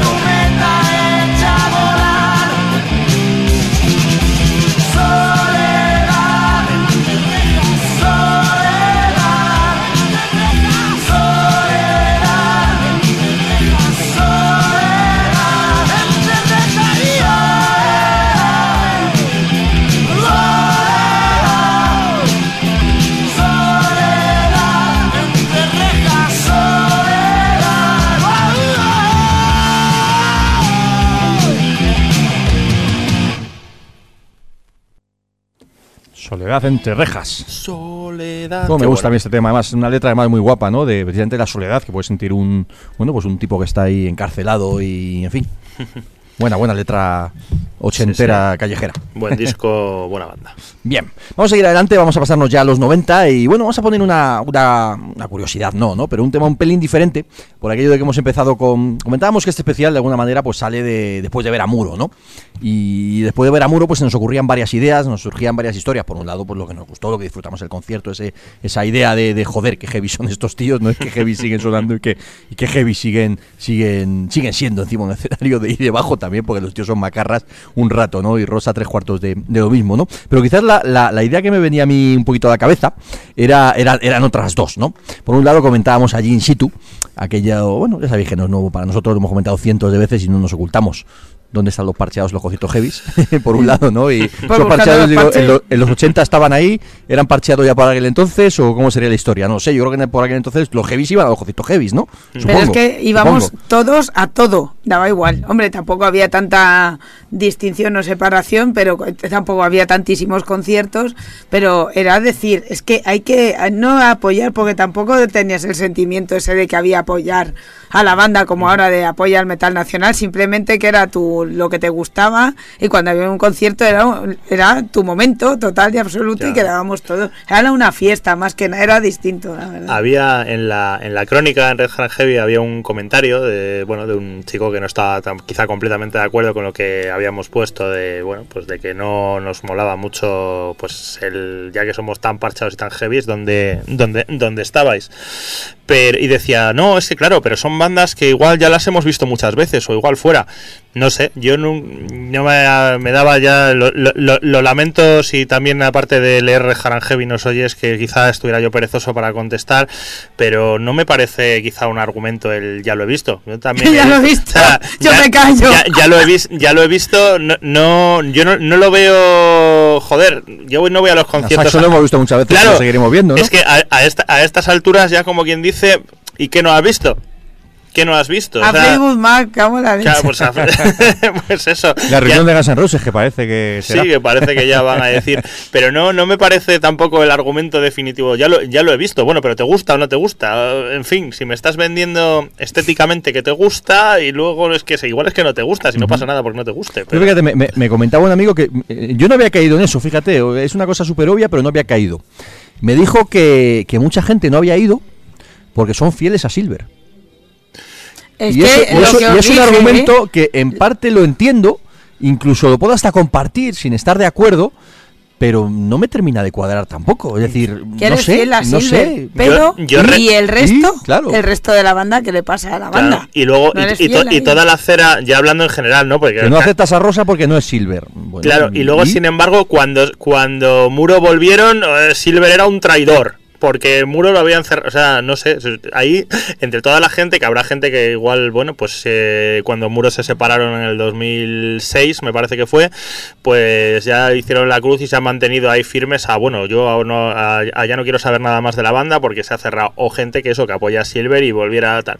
Pero yo creo que aquí, entre, al final el mundillo este es tan pequeño que hay alguien que tiene que haber hecho la veleta porque no puede, no puede ser haber estado siguiendo la misma línea, la, la misma corriente de opinión todas las veces en estos años. Entonces, que es, eh, yo soy fiel a Bon Scott, entonces me pierdo como Claro, no 30 sé, años y- de ACDC. Vamos, es que no. Es un poquito la visión de, de- de secta o de, o, de, o de borreguismo que no nos gusta de estas cosas, ¿verdad? Es decir, no sé, decide por tú mismo, vete a verlo y decide, pero si es que no ha sido. No, es que yo sin Silver no quiero verlo. Pues es que lo que vimos fue la hostia. Y lo que Claro. vimos la vez anterior también. Eso es, yo lo que decía la semana pasada, mm, seguramente mejor que en varios conciertos de los que yo les haya visto con Silver, vamos, sin duda. No que muy si- bien con Silver No sé si mejor ni peor, pero muy bueno seguro. Sí, eso es, que tampoco, vamos a ver, no es una carrera de ni, ni una super comparativa, pero sí, muy, muy, muy bueno, muy bueno, de lo mejor que hemos visto en sala este Sí. año. Además, se trata de pasar un rato agradable, macarreando y moviéndote. ¿Qué más quieres, sabes? Ya está. Y volvemos al inicio del argumento. Si te gusta el heavy metal y no vas a ver a Muro, pues, ¿qué heavy metal te gusta? Entonces no te gusta el heavy metal. Eso es, igual es que hay un error de concepto desde, el, desde el principio, algo, algo ahí podrido. En fin, bueno. Pues la segunda idea que, que me venía a la cabeza ye- yendo al concierto y quitándole un poquito de hierro a todo esto que estamos comentando, era también el tema de decir, hostia, ¿cuándo vais a meter putos temas diferentes? Aparte de los nuevos, eh, ojo. Que lleváis haciendo el mismo repertorio desde que sacasteis el de acero. En fin. Sí. Entonces nos acordamos mucho de. Y además me, me viene de puta madre para entrar en los 90, ¿no? De, de esas bandas que, bueno, pues que aguantaron como pudieron el tirón de los 90 y Muron, que tuvo esas etapas intermedias que hemos comentado al principio, diferentes, pero es cierto que aún sacó un tercer disco, un pacto de sangre, año 92, si no recuerdo mal, 91-92, que todavía era un disco super heavy y muy válido. Sí, sí, bastante, bastante razonable. Hay sí que, bueno, hay un poquito de relleno, o quizá temas menos inspirados, pero es verdad que luego- no estaba el lápiz, fue cuando el niño. Eso es, pero también hay singles, si podemos hablar de singles en estos hits. tremendos. Pues eso, Desengancha, Lujuria, está en este también, la propia Pacto de Sangre. A mí es un disco, que, un disco que me gusta. Sí. Bueno, vamos a poner uno de los temas de ese disco. Precisamente he traído el single, el single en, en- en vinilo de 45 revoluciones, que viene el desengancha por un lado y el lujuria por el otro. Y vamos a escuchar el desengancha, ¿no? Por aquello de escuchar Sí. algo también distinto de muro y nos da pie para meternos en los 90 y pinchar alguna cosita por ahí de, de los 90 o de principio de 2000 sobre todo, ¿no? Para luego ya meternos en la época un poquito más actual. Así que lo dicho, esto es muro, esto se llama desengancha. Y mira, hoy modaba ya que hacemos un especial de heavy metal de los 80 puro y duro, salirnos un poquito también de la tesitura de, lo que siempre hemos puesto de muro, ¿no? Sobre todo de los, los primeros discos y pinchar algo diferente. Hemos empezado con el corazón de metal y si nos permitís ponemos ahora el desengancha que también tiene mucho rollo. Así que lo dicho, en vinilo, fijaros lo bien que sonaba muro en ese pacto de sangre.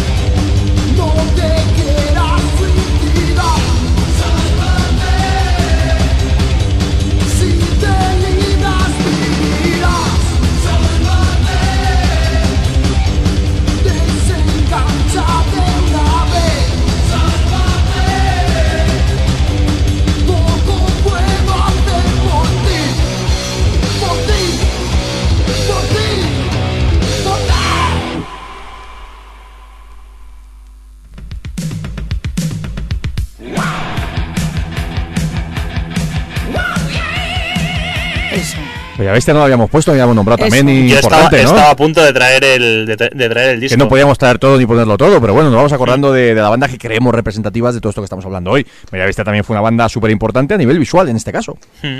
No, y un disco quizá ahí es un arma de doble filo. Todos nos acordamos de Bella Bestia por sus pintas espectaculares, pero luego también las pintas espectaculares entierran un disco como Lista para Matar, que es también de lo mejorcito del, sí, del sí, heavy sí, sí, español y de lo más heavy. O sea, la propia canción Lista para Matar, yo recuerdo escucharla en, en- siendo muy pequeñito en Disco Cross, claro que no era precisamente nueva tampoco, pero bueno, no la había oído en la vida.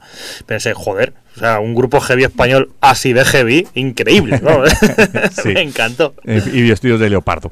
Bueno, vamos a pasarnos, a pasarnos a seguir con lo que íbamos de los 90. Y bueno, pues en los 90 ya sabemos que las cosas cambiaron bastante, ¿no? Y bueno, por un lado estuvo a nivel internacional todo eso que hemos comentado tantas veces y que hemos vuelto a decir antes, de las bandas que de alguna manera mantuvieron el estilo.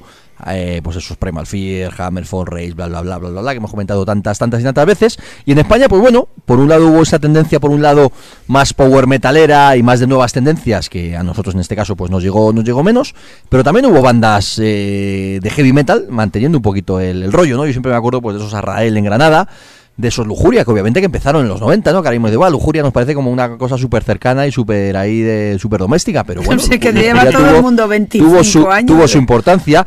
De Mago de Dios tenemos ahí nuestras sensaciones encontradas, ¿verdad? Porque de alguna manera fue importante para, para el heavy metal, pero quizás muy pronto ya se desvió y se fue hacia, hacia, hacia otras tesituras. Pero bueno, si hablamos de bandas de heavy metal en este país, en los 90 en este caso, la referencia obligada y absoluta es Saratoga, no guste o no. Eso es, porque hay otros. Mira, por ejemplo, me vienen a la mente Aspid, que luego hicieron un rollo muy pantera, aunque empezaron con un rollo muy metálica, muy, muy bueno en las maquetas. Los primerísimos tiempos de Halder, que a nadie se lo olvide. Es- Sí, eso sí. es, eso es también, es que es un poquito Skid Row, un poquito, un poquito tal, pero el nivel que consiguió Saratoga de popularidad, es, es- Saratoga es la banda de los 90 con permiso Mago de Oz. Sí. Como todos sabemos, hombre, el primer disco que era esa reunión de supermúsicos, ¿no? De hecho, Saratoga empezó de alguna manera en el año 92, ¿no? 92-93, aunque luego ya la andadura como tal fue un pelín más tarde, pero sobre todo ese primer disco que se concibió como una banda de supermúsicos con, con Forto ahí al frente, que a mí de hecho el primer disco me gusta muchísimo, y luego sobre todo ya el segundo trabajo en mi ciudad con Gaby, que es un disco súper heavy, ¿no? Pero, todo, pero bueno, eh, ese disco funcionó bien, después el disco de versiones también y demás, pero está claro que Saratoga cuando pegó el salto definitivo y fue hacia arriba a tope fue cuando ya entraron Leo y Dani, sobre todo Leo, un jovencísimo Leo Jiménez con 19 añitos, todo por aquel entonces un gallinacio de la hostia, con unos agudos imposibles, pero que todavía no controlaba la voz, lógicamente, como la, como la ha controlado años después, pero que fue una referencia absoluta para los cantantes de ese momento y posteriores, ¿no? Y a nivel musical, Saratoga con Jero y con Nico al frente, pues hicieron unos, en ese momento, tres o cuatro trabajos que fueron totalmente, bueno, grandísimos y espectaculares, ¿no? Sobre todo, pues este, este que tenemos aquí delante, este Vientos de Guerra, el mítico, ya mítico, que es curioso que digamos ya eso, pero claro, hace 20 años de, de Agotarás y, y bueno, pues el Clan de la Lucha, etcétera, etcétera, ¿no? Y, son discos pues que se han quedado por ahí como referencia del heavy metal nacional. Como decía Pablo, Pablo antes, es cierto que quizás cuesta aún un poquito emparentarlos con el heavy metal de Obús, de Muro, de, de New, de del Infierno, distinto. pero era un heavy metal por aquel entonces un pelín más moderno, un, pelín más actual. Pero, También habían pero pasado muy cañero y 10 muy heavy. 10 ojo. años más, o sea que todo se nota. Claro, vientos de guerra, ahora que. Cuando hablaba antes estaba pensando más en Agotarás. No, no había Es que es curioso como quizás Agotarás sí que fue el disco que ya dio el paso adelante, adelante en el sentido de más moderno, ¿no? Más Mm. cañero, más bruto, más rudo, siendo un disco muy bueno, ¿no? Pero tanto Mi Ciudad como Vientos de Guerra son discos súper heavy. Vientos de guerra tiene un poco de las dos cosas, yo creo. Ya es cuando pisan al acelerador y tal, pero también tiene, sí que tiene algún tema, pues eso, el propio heavy metal me viene, me viene a la mente. Tiene- propio Vientos de Guerra. Vientos de guerra, eso es. Sí, sí, son, sí que tiene más, más de la primera, más de la primera época, que luego ya agotarás que ya es ruptura total. para-. Bueno, pues como decían ellos, ¿no? La música que hago es heavy metal. Más claro, el agua. pues lo dicho, a por ello.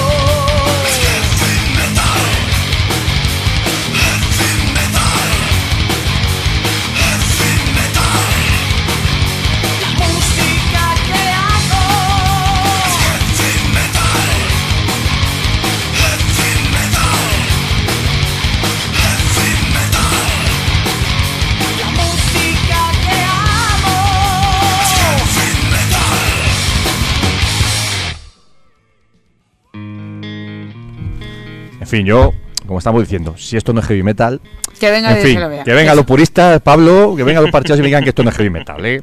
En fin, Es que soy un poco parchado. y si el último disco, y si el último disco no es heavy metal, Yo creo que el último disco es más heavy metal en fin. de, de hace mucho. O sea que. Y la actitud que tiene de heavy metal, nos guste o no.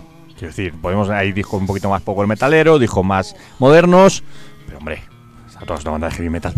Le falta pues una letra como la de Desengancha que poníamos antes. Entonces, eh, estaríamos Es que- no como, mismo, ¿no? comulgaría 100% con la idea. Del WhatsApp, será ahora, ¿no? Y, y- y tíos feos y esas cosas. Bueno, vamos a seguir un poquito adelante, vamos a dar otro paso, pues eso, seguir eh, avanzando un poquito. Y bueno, pues ya a finales de los 90, principios de 2000, pues como decíamos, teníamos ya bandas como, como Lujuria y tal, pero en esa época es verdad que estaba en auge totalmente, pues ese power metal, ¿no? Esos Avalanche, esos, esos Warcry, eso, no sé. Esos principios de bandas tipo, bueno, esos Tierra Santa también, que eso ya sí era otra cosa. Ahí sí estoy de acuerdo que eso sí era otra cosa, ¿no? Pero aún así sí que había alguna banda de heavy metal por ahí o intentando salir, intentando sacar la cabeza, ¿no? Que, que bueno, pues que hay que destacar algunos grupos.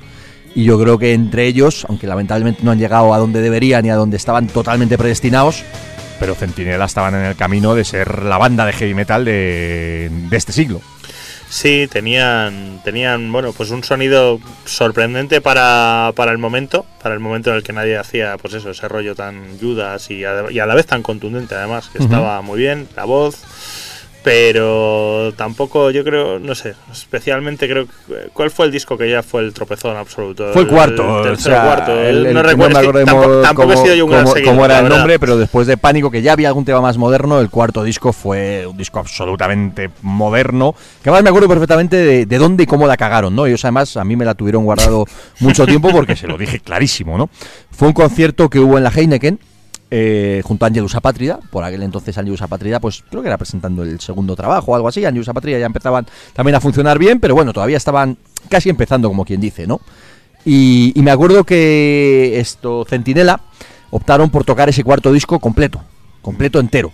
Y además los temas que tocaron de los dos discos anteriores, tres discos anteriores, los tocaron, tocaron temas puntuales y en tesituras súper graves, súper modernas. A su vez, eh, Angelus Apátrida, pues se pegaron un concierto, pues lo que son Como ahora. siempre. Se pegaron un conciertazo de thrash metal espectacular, ¿no?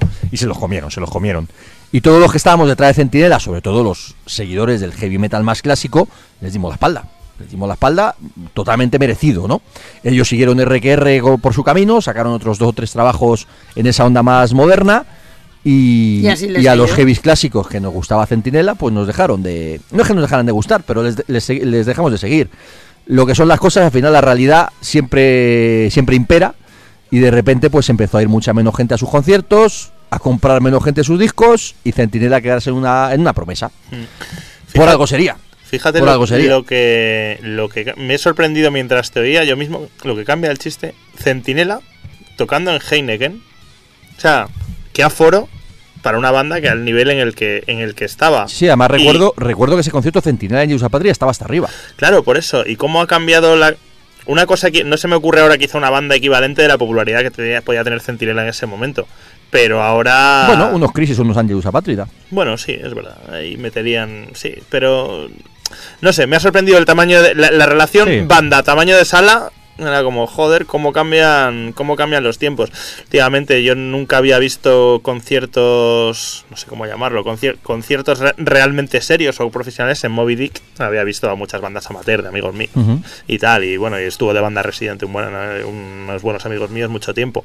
Pero en un sitio tan, tan, tan pequeño, no había visto yo conciertos, por eso como hemos visto Alice y Heart, tal, que yo creo, pues eso, quizá el- eh, en otros tiempos, bandas de ahora como eso, como Licis, podían haber estado tocando a Sí, ese sí, nivel. eh, y, y fíjate como lo que hablábamos, Está claro que lo hace- underground que anda el Hace tema. 10 o 15 años había mucho más público para este tipo Sí. de bandas, está claro. Eso es, eso es.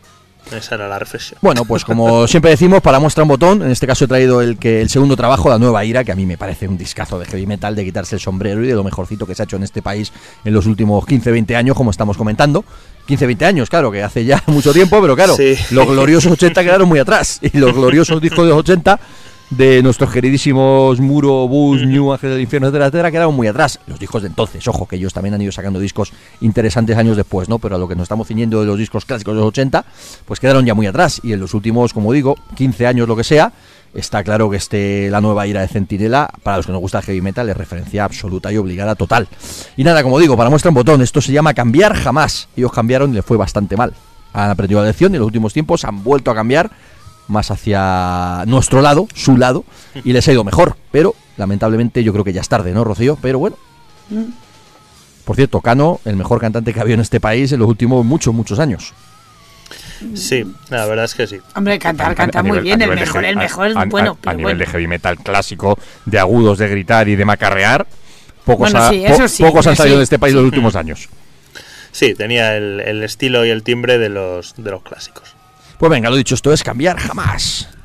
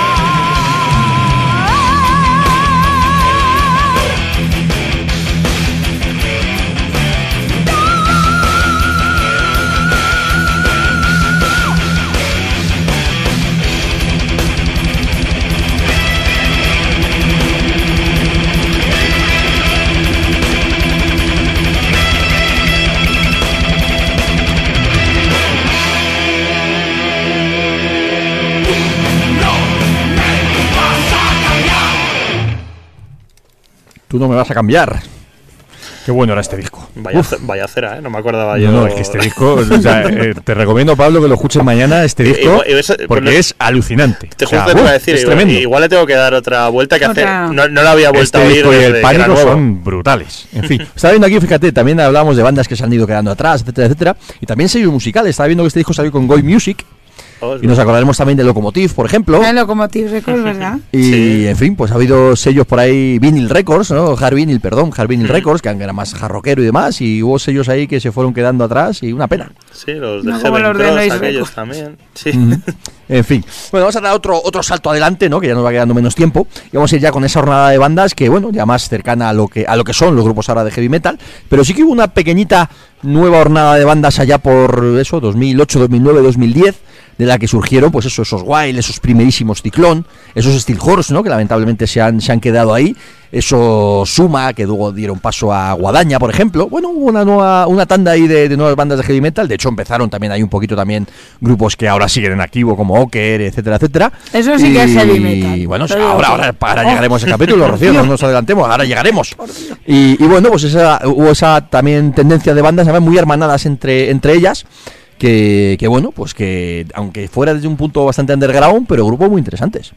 Sí, sí, lo que pasa, y es, y es curioso como luego el baile de miembros que hay entre, pues eso, entre las 4, 5, 6, 7 bandas que se quieran decir, formando a su vez nuevas bandas y tal, eso está, estuvo o, es- o está bonito, pues que son, siempre les ves a unos en los conciertos de los otros, además, eso está, eso, es- eso está chulo.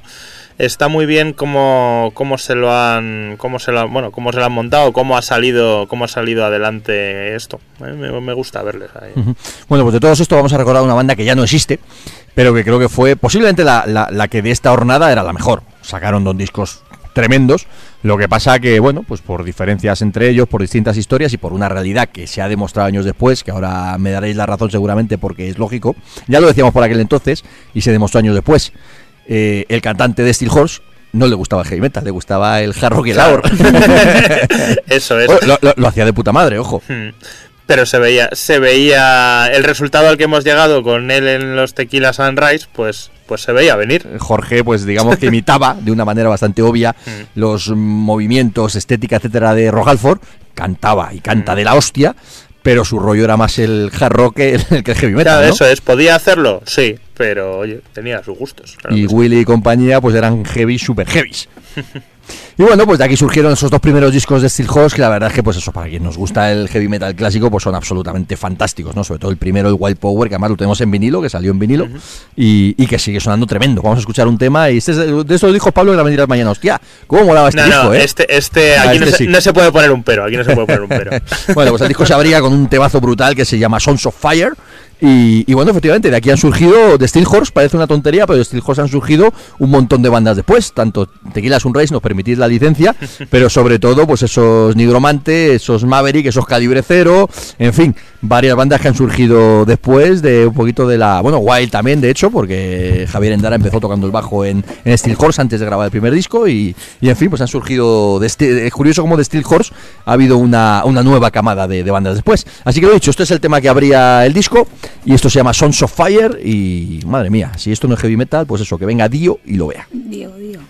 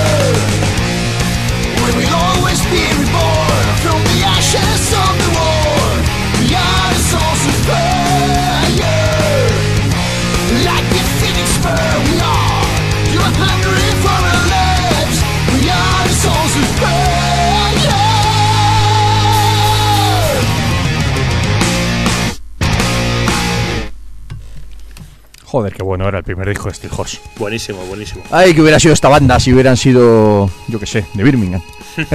Y si fueran Y americanos, entonces ya Buah, no te quiero ni Qué contar. buenos eran Steel Horse, pero lamentablemente se quedó, se quedó la cosa ahí. Oye, voy, eh, se me había olvidado, se me había olvidado, no, lo tenía por ahí pendiente.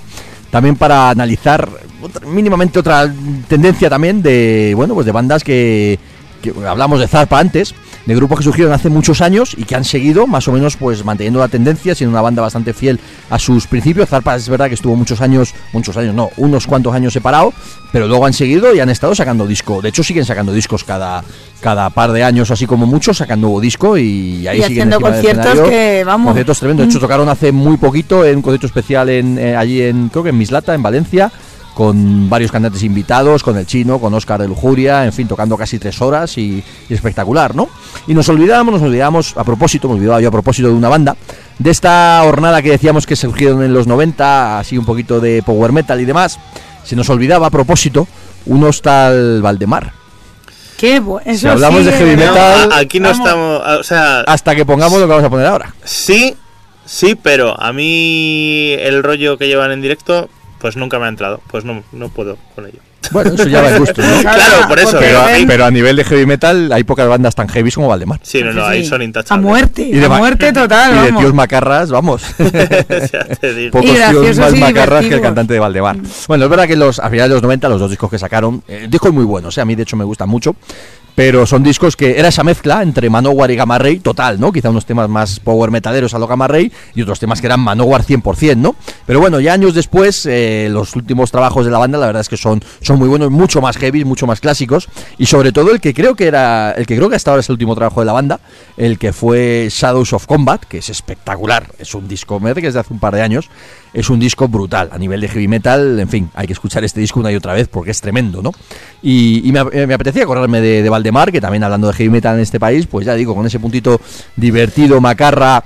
Poquito paleto, dicho en el buen sentido, ¿no? Encima del escenario, ¿no? Esos tíos pues, son vascos Pedrito, cortadores de, cortadores de troncos ahí brutos donde los haya y una banda que, hostia, tremenda, ¿no? Y ya digo, este Shadows of Combat es espectacular. Así que vamos a poner el tema que da título al disco. Y Pablo, si esto no es heavy metal, lo mismo te digo que, que lo de Saratoga. En fin, Metal for the World. ya verás cómo mañana te coges este disco, el Shadows of Combat, y dices, coño, pues sí que estaba bien, sí.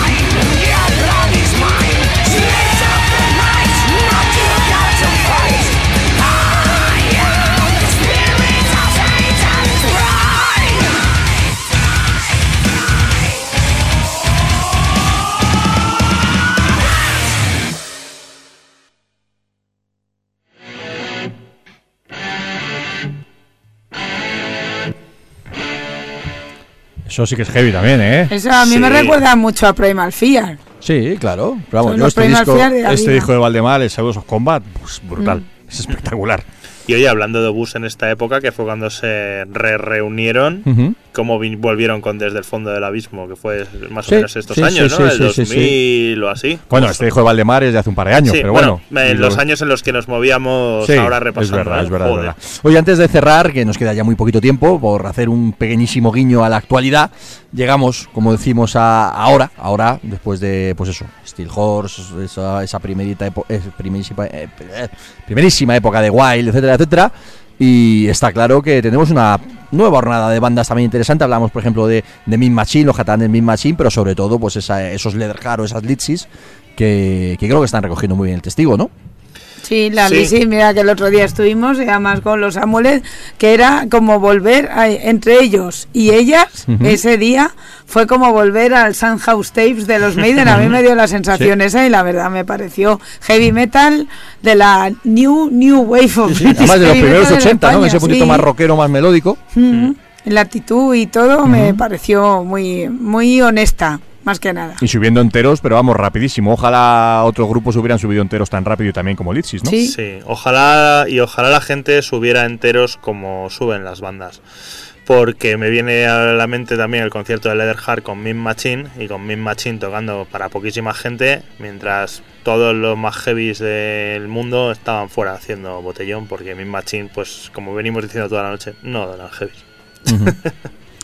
Apenas. yo quería, se lo estaba comentando a Pablo, decir que también es una banda que es muy heavy, muy heavy, de otra manera, son los Gigatron, ¿eh? No nos bueno, es olvidemos cierto, de es ellos, cierto. O sea. Mm. ojito al Gigatron. En la misma época, lo estoy Hay pocas bandas tan heavy encima del escenario que Gigatron. No, y yo, yo recuerdo cuando oí la primera vez el, el disco de Gigatron, el primero, que pensaba, me hace gracia, me gusta, me lo estoy pasando bien, pero joder, Pero como mola. Es heavy, y esta, esta- en esta esta música es muy Y potente. cuando se hay muy en po- directo, ojito. En eh. directo, sí. y, hay muy y además, el primer disco de Gigatron, que creo que es del 98, 99, también había muy pocas Los bandas. han llegado. Había muy pocas bandas haciendo, haciendo eso. Además, que si no nos reímos de nosotros mismos, claro, Eso. eso. es, y con tanta gracia. En fin, los parcheados se ríen menos de, de ellos mismos.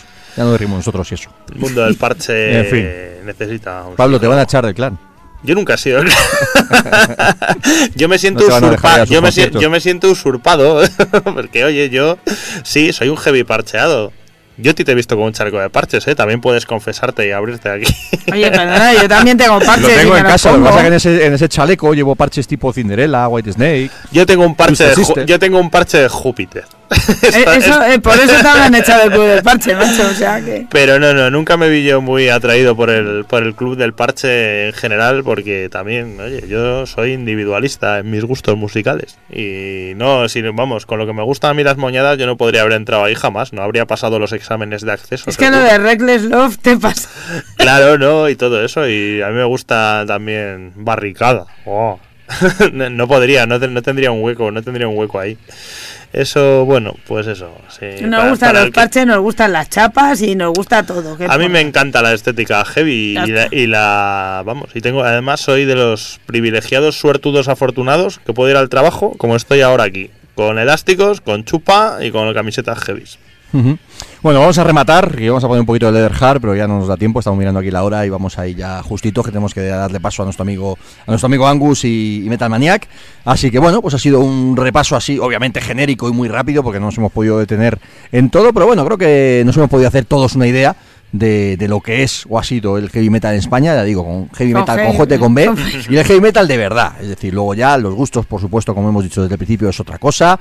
Nos gustan otro tipo de bandas y nos, y nos gusta un montón cuando, pues bueno, pues son bandas de, de rock, de thrash, de, de hard and heavy, de, de lo que sea, ¿no? Pero si hablamos de heavy metal con propiedad, creo que todas las bandas que han sonado hoy merecen esa etiqueta, ¿no?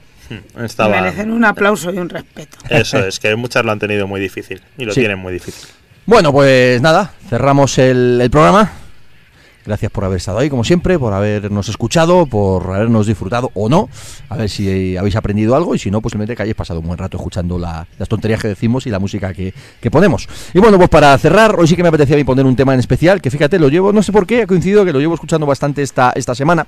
Y desde el principio, desde la primera vez que lo escuché, aunque es un tema que es de año 63, y, y bueno, pues a mí siempre me, siempre me transmitió esa idea de que era una oda o un canto a, bueno, pues a, a los, a los luchadores, a los defensores, a los los que se habían mantenido fieles a, un estilo, se habían mantenido fieles, ya no, en este caso al heavy metal en sí, sino a, al rock and roll, a ser fiel. Hay una frase muy buena en la canción, ¿no? Que dice eso de, de no cambiar los no cambiar los vaqueros por la por la corbata, no, enterrar las guitarras. Y bueno, pues estamos hablando del mítico y legendario Huérfanos de la Tormenta de, de Santa, como decíamos antes, íbamos a cerrar con Santa, ¿no? Y creo que esta canción, pues en su momento era fue un homenaje que hizo Jero, pues eh, a, a la banda sevillana de Storm, ¿no? Que, Que son muy buenos, pues son por muy cierto. buenos y de hecho ahora vuelven a estar en activo y demás, pero por aquel entonces pues una banda infravalorada, desaparecida y que nunca tuvo el, el éxito que merecía, uno de los pioneros de, de este país, que de hecho llegaron a tocar con, con Queen y, y fueron una de las bandas pues absolutamente clave del, del rock progresivo sinfónico en este país. Y bueno, pues a mí este hered- hered- heredero, el huérfano de la tormenta, perdón, herederos de un imperio, estaba pensando en el, en el herederos de un imperio de zarpa, el huérfano de la tormenta siempre me transmitió esa idea de pues precisamente eso, ¿no? De, de Loa, a los que de alguna manera pues hemos permanecido aquí todos estos años siendo fieles al heavy metal, pasando los años buenos, los años malos y, y bueno, pues esta canción siempre me transmitió a mí esa, esa idea, ¿no? Y por eso me gusta tanto. Hmm, Está muy, muy buen tema. Da mucha pena la parte de cuando dicen los primeros en un gran festival, una banda que ha estado arriba y ahora pasa a estar abajo. Accept Sabaton, digo. Sí, lo hemos visto tantas veces, ¿no? De hecho, con Storm lo vimos en Leyendas, ¿no? Tocando por la tarde allí a las 5 o así de la tarde delante de cuatro gatos. Oye, perdona que aquí Saxon ha llenado el pabellón del Madrid a muerte y en más sitios y mira ahora eh, tiene que tocar en un cachito de vista Bueno, libre. y, como tantas bandas, ¿no? Que las hemos visto en festivales en sitios grandísimos y luego de repente pues en gira para Malfier en el ritmo y compás. Que Fer y yo lo hemos comentado tantas veces. Los parcheados tampoco estaban. Bueno, a Mo- a Mona Marta acaban de la, la Riviera, ojo. Mm. Tampoco Sí. hablemos con propiedad. O mira, ya reduciendo al máximo, la primera vez que vi a Zarpa les vi en el Jimmy Jazz de Vallecas con otras 12 personas. Por ejemplo, viendo a Panzer, les hemos visto Eh. estando 40, 50 personas, viendo a Riot. A Muro, Muro en la época de, de este de, de peligro inminente, mm, en la presentación en los sótanos de tipo 8 personas. Conciertazo, por cierto. En fin, eran, otro, eran otros tiempos. Pues nada, lo dicho, para todos aquellos que, que hemos sido huérfanos de la tormenta, nosotros, como siempre decimos, nosotros seguiremos ahí montando la tormenta, Riding the Storm, todos los años que hagan falta. Pero bueno, nos apetece también cerrar este especial pues con este homenaje para todas aquellas bandas, para todos aquellos seguidores, músicos, en fin, pues también gente como nosotros, medios, periodistas, gente de la radio, todos que de alguna manera pues hemos participado en mantener esto más o menos vivo. En unas épocas ha funcionado mejor, en otras ha funcionado peor. Pero bueno, pues el heavy metal no ha, no ha muerto ha habido épocas en las que estaba herido de muerte. Así que solo por eso merece la pena. Lo dicho, buenas noches, la semana que viene más. Y nada, esto es Huérfanos de la Tormenta. Buenas noches.